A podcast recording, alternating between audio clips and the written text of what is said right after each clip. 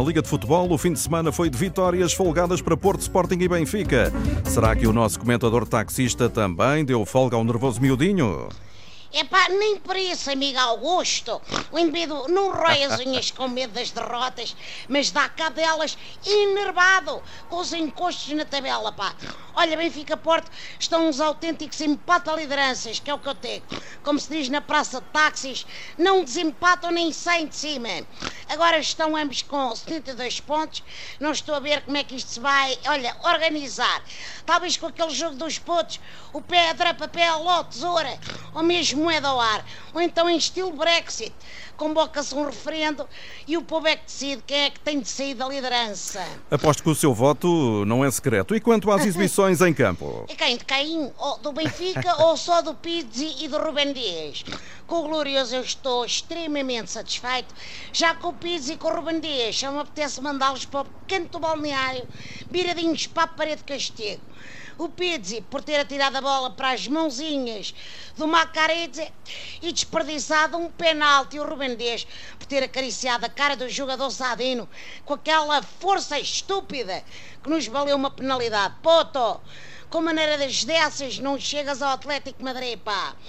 O que vale é que o Benfica tem um Rafa que entra logo a matar e um João Félix que ajuda a esfolar literalmente, dado o estado em que ficou o Vitória de Setúbal, à beira da despromoção.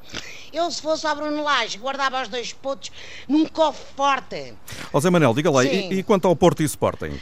Bom, o Porto conseguiu vencer por 3-0 em Portimão. Foi uma vitória tranquilinha, numa tarde de sol. E a descontração foi tanta que aposto que ainda deu para irem à praia. Marega não marcava no campeonato desde dezembro, estava em abstinência.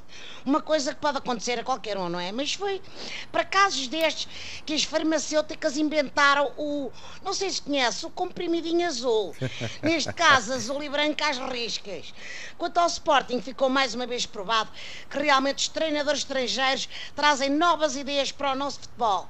Um Kaiser já tinha surpreendido com o 3-4-3 e agora inovou com aquela ideia de jogar só com 10 jogadores.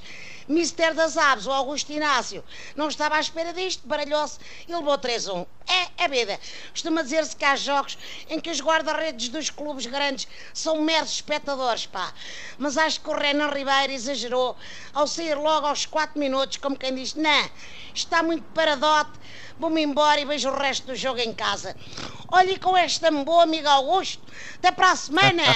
Até Abraço. para a semana, Zé Manel, abraço. Obrigado.